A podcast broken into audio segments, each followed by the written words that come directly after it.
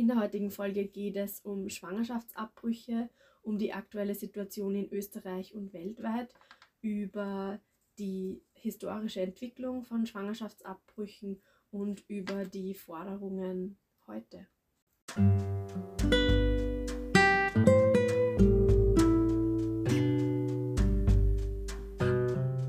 Willkommen bei Veto.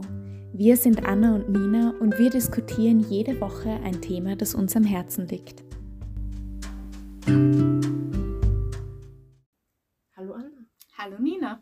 Ich freue mich, dass du da bist. Ich freue mich auch Und sehr. Wir besprechen heute ein sehr spannendes Thema, wie immer.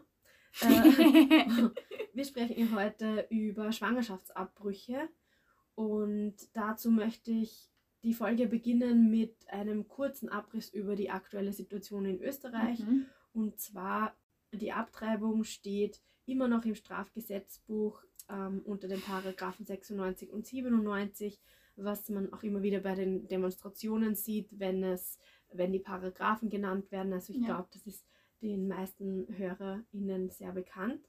Und das ist seit 1975 so, das wird genannt Fristenlösung, was bedeutet, dass es für den Schwangerschaftsabbruch eine Frist gibt, die bis zur 16. Woche ist. Ja. Und es bedarf einem vor Aufklärungsgespräch vor einer Abtreibung. So ist es im Moment in Österreich. Es ist so, wenn wir uns anschauen, wie viele Abtreibungen weltweit gemacht werden, Mhm. dann äh, sehen wir auch, wie notwendig Abtreibungen sind. Und es ist auch so, dass es in Österreich bis jetzt nicht von der Krankenkasse übernommen wird. Das bedeutet, es ist ein, ein Eingriff, der auch sehr teuer ist. Teuer sein kann. Oder? Weil es kommt ja drauf an, ab wann. Also ich habe mal recherchiert da und ich bin, also ich habe gefunden bis 500 Euro.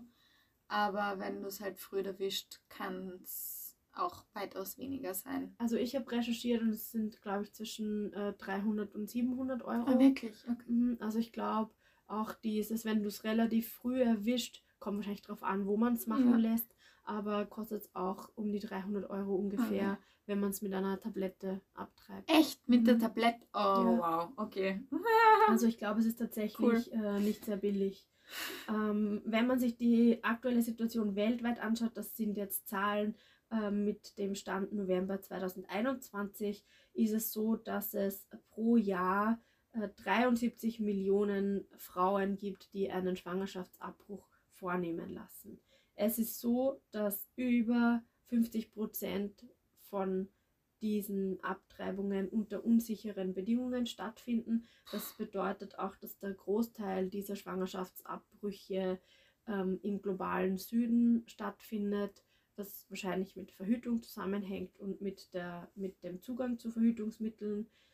Es ist auch so, das sind jetzt Zahlen von der WHO, alle diese Zahlen, es ist so, dass sieben Millionen äh, Frauen im Jahr im Krankenhaus behandelt werden müssen, Weltweit weil jetzt? sie weltweit, Mhm. weil sie eine unsichere Abtreibung vornehmen haben lassen. Das bedeutet auch, dass die Kosten der Schäden äh, höher sind als Kosten dafür, dass Schwangerschaftsabbrüche legalisiert werden. Beziehungsweise ja. Ich meine, ich finde Zugang. nicht, dass es da um Kosten gehen sollte, aber für manche Leute ist das das Hauptargument. Also ich finde es schon, vor allem wenn wir überlegen, dass wir in einem patriarchalen System leben, finde ich es schon bezeichnend, dass es die Staaten akzeptieren, dass die Kosten für die Schadensbegrenzung höher ist als die Kosten, äh, einfach eine Abtreibung. Sicher, sicher, voll. Mein, mein Ähm. springender Punkt ist nur, ähm, auch wenn es umgekehrt wäre, dann muss, also es muss um, um äh, Sicherheit und Selbstbestimmung Absolut, von, von äh, Frauen oder anderen Menschen mit Gebärmutter gehen und auch wenn es die teurere Option wäre, Ja. darum geht es mir. Aber ja, ich stimme dir zu, für sehr, sehr viele Leute ist das ein, ein sehr wichtiges Argument. Ja. Genau, wir wissen auch, dass äh, Verbote nicht zu weniger Abbrüchen führen. Dazu Ja. gibt es halt auch eine Statistik, dass es vor allem davon, wenn Gesetze äh, verschärft werden oder dann wieder aufgeweicht werden, äh, ist es statistisch nachvollziehbar, dass die äh, Zahlen relativ stabil bleiben. Ja. Das sieht man auch in Ländern, in denen ähm, die Schwangerschaft, der Schwangerschaftsabbruch schon lange, ähm, wie in Österreich zum Beispiel, legalisiert ist bis zu einer gewissen Frist, dass, dass Schwangerschaftsabbrüche nicht viel mehr werden, ja. nur weil die Bedingungen besser werden. Ja. Ähm, ich würde jetzt gerne auch ein paar Länder vergleichen. Und zwar im Unterschied zu Österreich ist in Holland die Abtreibung bis zur 24. Woche erlaubt, mhm. was doch deutlich länger ist als in Österreich, was dazu führt, dass ca. 14 Prozent ähm, der Frauen, die einen, die einen Abbruch vornehmen, in, in den Niederlanden aus dem Ausland kommen. Okay. Das heißt, es gibt so dieses Frau, die nach Holland fahren, weil eine Abtreibung dort länger legal ja. ist. Ähm, das sieht man auch in Polen. Also ich habe nachgeschaut, dass viele Polinnen dann nach Deutschland fahren zum Beispiel, weil dort eine Abtreibung, also dort die Abtreibungsgesetze lockerer sind, beziehungsweise lockerer. sie grundsätzlich legal sind. Ich meine, in ja, Polen geht es ja gar nicht, außer ja, gibt es in Polen noch die Ausnahme, außer es ist Inzest und oder Vergewaltigung und oder mhm äh, Gefahr ja. fürs Leben der Mutter. Ja, dazu komme ja, ich jetzt, auch. dazu komme ich auch noch. Es ist auch so, dass in den USA gibt es sehr unterschiedliche Gesetze je nach Bundesstaat. Es wird aber immer wieder diskutiert, mhm. ob Abtreibung überhaupt legal sein sollte, nämlich allgemein. Ähm, und es ist zum Beispiel so, dass es in Iowa nur noch bis zur sechsten Woche straffrei ist. In der sechsten ja. Woche wissen viele Frauen noch nicht mal, dass sie ja. schwanger sind, ähm, was eigentlich dazu führt, dass halt Abtreibungen wieder illegal gemacht werden müssen und dann dazu führt, dass äh, Frauen halt sterben oder ja. ähm, Schäden davon tragen. Ähm, in Indonesien ist es so, dass Abbrüche erlaubt sind ähm, bei Vergewaltigung und wenn das Wohl der Frau gefährdet ist, mhm. aber nur mit der Zustimmung des Ehemanns. Was bedeutet, wenn du schwanger bist, aber keinen Ehemann hast, hast du überhaupt keinen Zugang zu einem Schwangerschaftsabbruch. Ah, ja. haha. Ansonsten, also wenn du einen Abbruch machst, obwohl du nicht verheiratet bist und dein Ehemann nicht zugestimmt hat, äh, drohen dir bis zu zehn Jahre Haft. Oh mein Gott. Mhm. Okay. Woher hast du jetzt eigentlich diese ganzen Sachen zu den verschiedenen Ländern? Das ist von ganz vielen unterschiedlichen äh, Quellen. Die, die Zahlen von jetzt sind aus 2018 und wir packen alles in die Show Notes. Okay, passt. Jetzt kommen Zahlen von Amnesty International und zwar 5 bis 11 Prozent aller Fälle von Müttersterblichkeit in Indonesien ist auf eine Abtreibung zurückzuführen. Oh was relativ viel ist und was halt auch dem geschuldet ist, dass es halt illegal ja. in die Illegalität getrieben wurde. In El Salvador ist es so, dass es ein absolutes Abtreibungsverbot gibt. Ähm, das bedeutet, dass eine Abtreibung eine Haftstrafe nach sich zieht. Und es ist so, dass in den letzten 20 Jahren 181 Frauen zu langen Haftstrafen, also wir reden hier von 10 bis zu 30 Jahren Haftstrafe, Boah. verurteilt wurden. Äh, und da gab es vor ich glaube, letztes Jahr so einen Fall, wo das nochmal neu diskutiert wurde, weil eine Frau zu 30 Jahren Haft verurteilt wurde ähm, und jetzt irgendwie nach 20 Jahren rausgekommen ist oh. und das als Erfolg gefeiert wurde, dass ihr Urteil aufgehoben oh wurde. Gott. Es ist so, dass aktuell 26 Länder, die den Schwangerschaftsabbruch komplett verbieten. Dazu ist es zum Beispiel El Salvador gehört dazu, aber auch die Philippinen oder Senegal aber es gibt da eben eine Liste, die man, die wir in die Shownotes packen. Bei werden. komplett verbieten mhm. ist da jetzt inkludiert mhm. bei Gefahr fürs Leben der mhm. Mutter und all diese Sachen, mhm. egal was. Mhm. Okay. Also es ist in El Salvador wow. ist es zum Beispiel so, dass wenn du eine Fehlgeburt hast, sodass das unter das Abtreibungsverbot fallen könnte, ja. äh, weil das unter Mord fallen kann. Boah. Je nachdem, ob das gemeldet wird und ja. ob ein Verdacht besteht, dass du die Fehlgeburt absichtlich herbeigeführt hast. Also wenn wir daran denken, dass durchschnittlich jede fünfte Schwangerschaft in einer Fehlgeburt mhm. endet äh, oder in einem Abgang endet, je nachdem, ob man das mhm. unterscheiden möchte in seiner, Term seiner ihrer Terminologie, äh, müssen halt die Gefängnisse gut gefüllt sein. Mhm. Ja, also glaube ich auch. Es ist ziemlich heftig. Ich ich wollte eben diese Folge damit beginnen, mal das, die Situation so ein bisschen zu umreißen, weil ich glaube, dass es ganz wichtig ist zu verstehen, ähm, wie die Situation aktuell ist. Ja. Auch wie sie in Österreich ist, damit man dann, damit wir dann auch über die Forderungen sprechen können und warum die Forderungen so wichtig sind. Ja. Ähm, jetzt möchte ich aber noch kurz nach Österreich zurückkommen und ein bisschen was äh, zu der historischen Entwicklung erzählen. Und zwar, ich glaube, es ist lo logisch, dass Schwangerschaftsabbrüche immer mit religiösen und bevölkerungspolitischen Vorstellungen zusammenhängen. Ja. Es ist so, dass unter Maria Theresia war ein Schwangerschaftsabbruch, hatte die Folge den Tod durch das Schwert. Ähm, das ist von 1768 das Gesetz. Es gibt das österreichische Strafgesetz von 1852 und da wurde der, der Schwangerschaftsabbruch in Paragraph 144 bis 148 geregelt und da war die Strafe für eine absichtliche Unterbrechung sechs Monate bis fünf Jahre schwerer Kerker. Mhm. Man sieht, dass dann später im nationalsozialistischen Regime gibt es diese Verschärfungen, also massive Verschärfungen für Arierinnen. Und da war sogar die Todesstrafe möglich Mhm. bei einem Schwangerschaftsabbruch.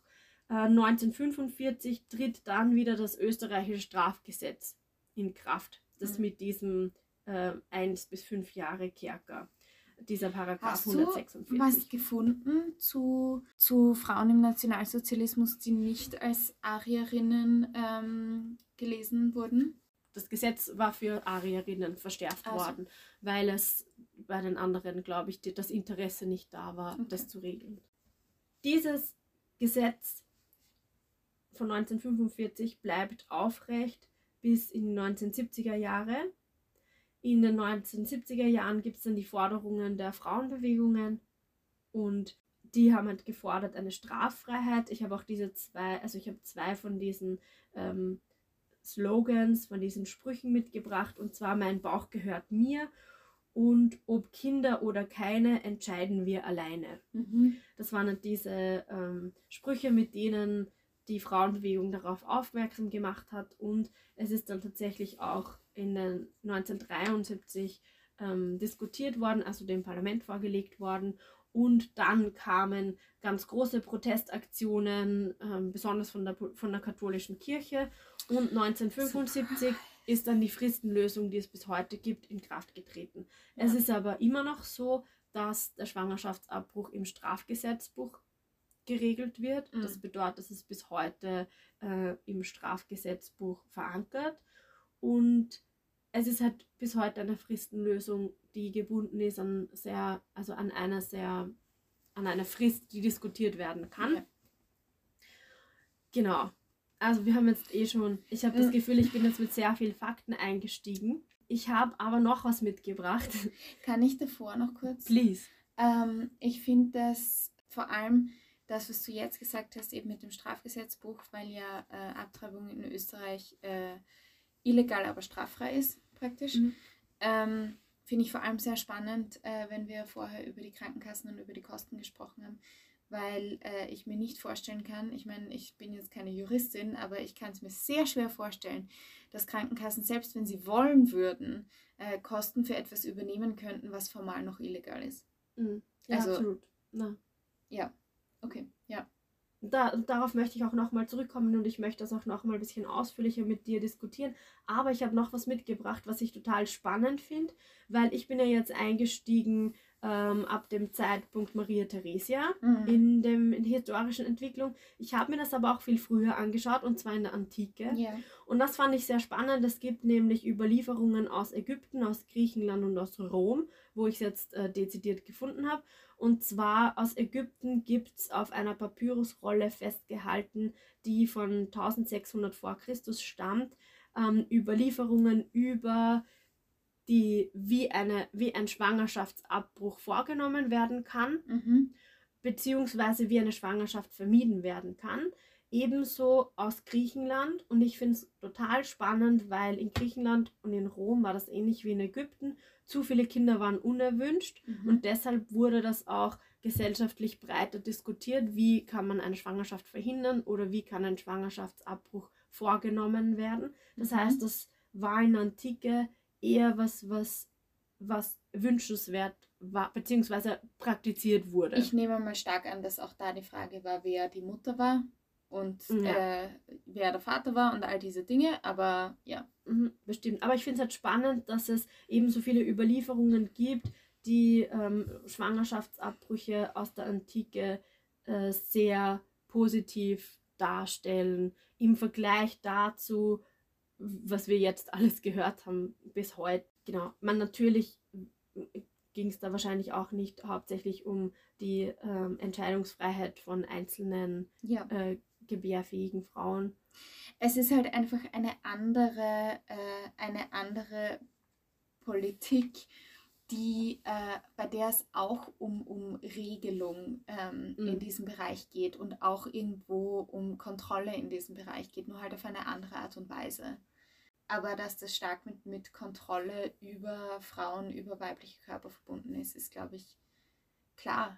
Wenn wir uns die Forderungen heute anschauen, dann ist äh, die erste Forderung natürlich, das zu, den Schwangerschaftsabbruch zu entkriminalisieren. Das bedeutet, der Schwangerschaftsabbruch muss natürlich irgendwie gesetzlich geregelt werden, aber das kann außerhalb des Strafgesetzbuches äh, stattfinden, also außerhalb des Strafrechts. Und mich würde jetzt interessieren, wie wie, was das für dich oder für uns auch bedeutet, dass wir das diskutieren können. Was mhm. löst das für dich als äh, Frau aus, dass ein Schwangerschaftsabbruch im Strafgesetzbuch steht?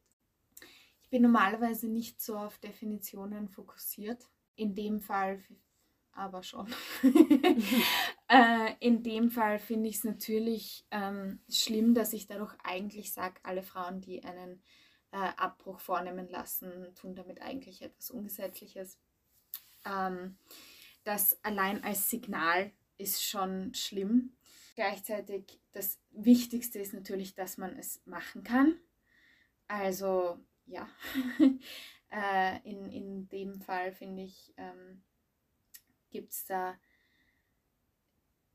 in, in anderen Ländern weitaus äh, mehr zu tun. Was natürlich nicht bedeutet, dass, dass man sich deswegen jetzt hier auf die faule Haut legen sollte. Mhm. Äh, was ich dazu immer sehr interessant finde bei diesen Regelungen, ist, wie durchsichtig eigentlich ist, dass es dabei um, um Kontrolle von Sexualität von Frauen geht und auch um Kontrolle über äh, die Zahlen an Kindern, die geboren werden. Weil wenn ich der Meinung bin, dass dass jeder Fötus, jedes Embryo äh, ab einem gewissen Zeitpunkt, egal ob das jetzt ist äh, von, also von der ersten Sekunde an oder ob man dafür einen anderen Zeitpunkt festlegen möchte, äh, da, das ist eine Glaubenssache. Äh, und da finde ich es sehr schwierig, da Leuten zu sagen, du darfst das nicht glauben. Äh, gleichzeitig finde ich es immer sehr entlarvend, wenn als, als Argument kommt, äh, dass man dieses Embryo oder diesen Fötus als, als vollständigen Menschen sieht und gleichzeitig aber äh, Ausnahmen macht für äh, so Dinge wie zum Beispiel Inzest oder Vergewaltigung oder solche Sachen, weil ich mich damit selbst entlarve, finde ich. Also ich sage damit praktisch, äh, ich tue so, als würde es mir da darum gehen, dass ich sage, das ist alles schon ein Mensch aber in dem Fall, dass deine Eltern verwandt sind, ist es halt kein Mensch. Mhm. Aber in dem Fall, dass äh, die Person vergewaltigt wurde, ist es halt kein Mensch. Das bedeutet, äh, das finde ich dann immer sehr, sehr scheinheilig ähm, von so Leuten und deswegen finde ich auch, dass dieses Argument bei den meisten Leuten eigentlich nicht das Argument ist, um das es geht. Eigentlich mhm. geht es ihnen darum nicht. Äh, und wie gesagt, ich finde ich find es sehr entlarvend, wenn, äh, wenn dann so argumentiert wird. Gut. Äh, und das Zweite finde ich, äh, dass auch wenn ich sage, okay, es gibt da unterschiedliche Meinungen dazu, ab wann das ein Mensch ist und ab wann nicht äh, und vor welchem Zeitpunkt nicht, ist diese Meinung eigentlich ähm, ziemlich unerheblich dafür, ähm, dass das trotzdem legal werden bzw. in anderen Ländern bleiben soll, äh, beziehungsweise dass äh, es auch einen guten, äh, geregelten, sicheren Zugang zu diesen äh, äh, verschiedenen ähm, Eingriffen und oder Medikamenten gibt. weil, wie du eben gerade vorher gesagt hast, es wird ja gemacht. Mhm. Es wird einfach gemacht. Und ähm, wenn ich weiß, dass diese Zahlen, also solche Zahlen äh, von wie viele Abtreibungen vorgenommen werden, äh, werden ja eher dadurch beeinflusst, wie leicht der Zugang zur Verhütung ist, wie gut die Aufklärung ist, solche Sachen. Das bedeutet, wenn ich, äh, wenn ich allein durch, durch ein Verbot diese Zahlen überhaupt nicht beeinflussen kann, äh, dann sage ich damit eigentlich, okay, das ist mir jetzt egal. Es geht mir jetzt gar nicht mhm. um die Zahlen. Die Zahlen sind mir jetzt eigentlich egal, sondern es geht mir um die Kontrolle von Frauen und äh, ich nehme dafür auch äh, deren Tod und deren ähm, äh, längeres äh, physisches und, und, und mentales Leid und sonst alles, nehme ich alles in Kauf, damit ich diese Kontrolle ausüben mhm. kann. Das bedeutet dafür, dass ich weiß, dass diese Zahlen dadurch unbeeinflusst bleiben, ob ein Schwangerschaftsabbruch legal ist oder nicht und dass die Frage nur ist, wie sicher er ist. Dadurch hebt sich die Frage nach, ab wann ist es ein Mensch, auf. Finde ich auch. Und stattdessen ist diese Diskussion aber immer auf diese Frage beschränkt. Und ich verstehe und ich respektiere, dass das Menschen sehr nahe geht äh, und dass sie eine sehr emotionale Reaktion dazu haben. Gleichzeitig finde ich die, die Beschränkung nur auf die Frage, ab wann ist es ein Mensch, bis zu einem gewissen Punkt auch als ein Ablenkungsmanöver, weil ich dann mich nicht mehr damit beschäftigen muss, äh, was eigentlich die realen Konsequenzen sind, sondern ich mich in diesen philosophischen Dingen verlieren kann äh, und äh, da auch sehr viel drüber streiten kann und was auch immer. Aber dann bleibe ich an dem Punkt und blende alles andere aus. Mhm. Und das, das finde ich dann fatal. Mhm ich würde auch gern kurz darauf äh, reagieren. Ich stimme dir voll zu. Für mich, was mich so extrem schockiert, und deshalb habe ich dieses Thema ausgewählt, weil es mich immer wieder beschäftigt, ähm, ist, dass wenn wir, wenn wir die Debatte Schwangerschaftsabbruch haben, wird die schwangere Frau unsichtbar. Mhm. Ich finde, es geht nicht um die Bedürfnisse. Es geht dann um die Bedürfnisse von einem Fötus oder von einem Kind, das noch nicht geboren wurde, das noch nicht. Ich bin der Meinung, dass es, dass der Körper, der schwanger ist, die Person entscheidet, was passieren soll. Ja. Und das ist das, das ist, das ist für mich schon mal die Grundlage, auf der ich diskutieren kann. Solange ich dieses, diese Basis nicht erfülle, äh, gibt es für mich auch keine Diskussions-, ja. keine Gesprächsbasis, weil dann frage ich mich, was diskutieren wir hier eigentlich?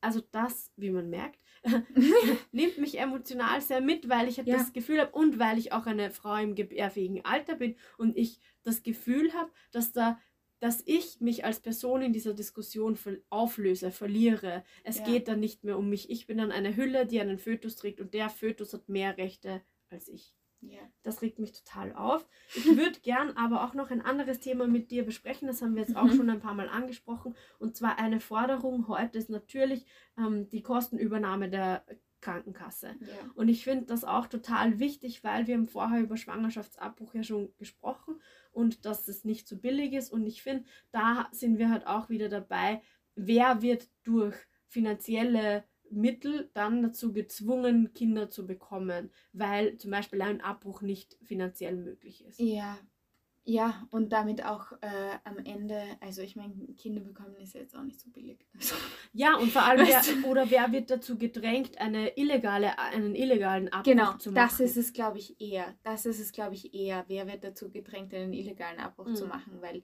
äh, ich glaube, dass Leute, die sich da jetzt gerade keine Abtreibung leisten können, dass denen sehr wohl bewusst ist, dass ein Kind äh, äh, eine auf, auf, auf, sehr vielen Ebenen eine sehr viel größere mhm. Belastung ist, was jetzt bitte, es soll jetzt nicht so rüberkommen, als würde ich Kinder nur als Belastung sehen und es überhaupt nichts. Kann auch wunderbar sein und alles Mögliche. Aber wenn ich partout kein Kind möchte, mhm äh, und ich kann mir jetzt aber keinen Abbruch leisten, dann weiß ich schon, dass diese Situation durch eine Existenz des Kindes jetzt nicht gerade vereinfacht werden wird. Mhm. Also ich denke, da, da wird es wohl dann eher dazu führen, äh, dass diese Frauen ähm, dann einen illegalen Abbruch äh, Mhm. machen lassen. Ja. Ja. Ich habe auch, es gibt auch eine Liste, ähm, wie, wie diese Abbrüche, die da so im Verborgenen geschehen, ähm, stattfinden, was das genau ist. Und ähm, da gibt es über Kleiderbügel bis zu ähm, sich auf den Boden werfen oder irgendwo drüber werfen, absichtlich auf den Bauch werfen, schlagen, alles Mögliche, ähm, bis hin zu irgendwelchen Getränken und Gift.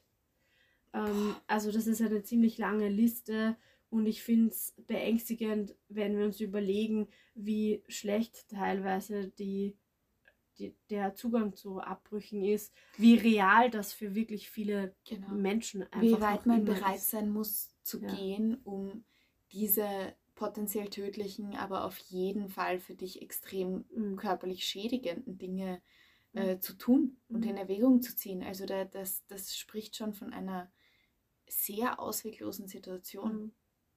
Ja, und ich kann es absolut nachvollziehen. Ich Ja. will jetzt überhaupt kein Kind. Ja. Ähm, wenn ich in der Situation wäre, würde für mich ein Abbruch auf jeden Fall in Frage kommen. Mhm. Und ich meine, ich bin nicht in der Situation, es ist immer leichter, das zu bewerten, beurteilen, wenn man nicht in der Situation ist. Aber also es beschäftigt mich schon, weil ich im gebärfähigen Alter bin. Und ich denke schon, ähm, also ich kann das nachvollziehen, wenn man überhaupt kein Kind haben möchte, Ja. ähm, dass, es, dass ein Abbruch eine absolute ähm, Notwendigkeit auch sein kann. Also die Forderung ist eben kostenlose Verhütung und Abbrüche und da kommt was dazu, was uns intersektionell ähm, interessiert, weil es da eine große intersektionelle Diskriminierung gibt, ähm, weil natürlich Menschen, Frauen, die nicht versichert sind, noch schlechtere Mhm. Gesundheitsversorgung haben und natürlich Abbrüche noch, weniger, noch weniger zugänglich haben, beziehungsweise auch die Versorgung, wenn man einen Abbruch versucht hat Mhm. ähm, im Privaten, Mhm. dann versorgt zu werden. Ja. Also das ist ein Beziehungsweise ich möchte auch noch hinzufügen, äh, das ist mir jetzt nur eingefallen, dadurch, dass ja ein Beratungsgespräch verpflichtend ist, Mhm. ich nehme mal an, wenn man äh, nicht Deutsch als Erst- oder Muttersprache oder halt Mhm. sonst wie sehr gut äh, beherrscht, äh, dass das dann auch um einiges schwieriger ist. Ich denke, es muss auch die Versorgung sichergestellt werden, dass man in allen öffentlichen Krankenhäusern einen Abbruch machen kann. Und ich glaube, es sollte auch zu der gynäkologischen Versorgung gehören, dass man, ähm, dass ein Abbruch dort stattfinden kann Ja. oder könnte.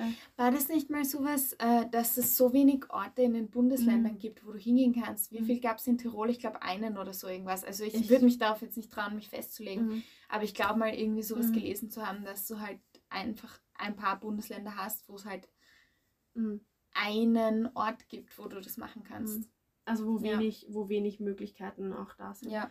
Mm, Absolut. Also das gehört ausgebaut und es gehört ähm, nicht nur die Kosten übernommen, sondern auch ein niederschwelliger Zugang dazu in Ja. unterschiedlichen Sprachen und auch für ähm, nicht versichert. Das letzte ist halt, ich glaube ich, der größte Punkt. Das ist das, wo ich mich vorher auch so aufgeregt habe. Es muss eine reproduktive Gerechtigkeit geben. Mhm. Und das ist im Moment nicht so. Es gibt keine freie Entscheidungsmöglichkeit, auch nicht in Österreich, da es immer noch im Strafgesetz ist. Es, ist, es werden immer noch Bedürfnisse von ungeborenen Kindern über die von Frauen gestellt oder über die von gebärfähigen Personen. Mhm. Und ich glaube, dass das ein sehr großes Problem ist. Und ich, ich glaube, dass dieses, dass es ein sehr deutliches Signal auch an gebärfähige Menschen ist, Ja. wie mit unseren Körpern umgegangen wird, wer über unsere Körper entscheidet Ja. und ähm, wer die Konsequenzen dafür trägt.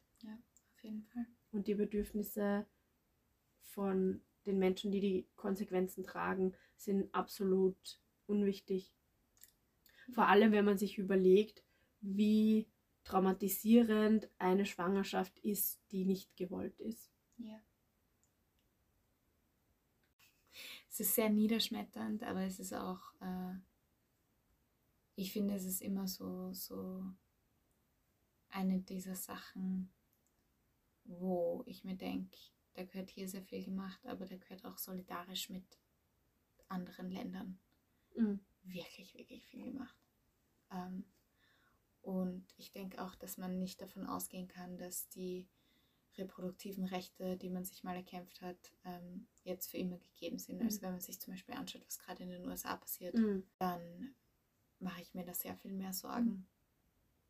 Vor allem, wenn es im Strafgesetzbuch Genau. verankert ist, dann ist es natürlich sehr leicht, einfach die Fristen zu ändern, beziehungsweise ähm, einen Straftatbestand zu schaffen, Ganz wo genau. vorher vielleicht keiner war. Danke, Nina, Danke, für Anna. dieses sehr komplexe Thema. Ja, ich freue mich auf nächste Woche.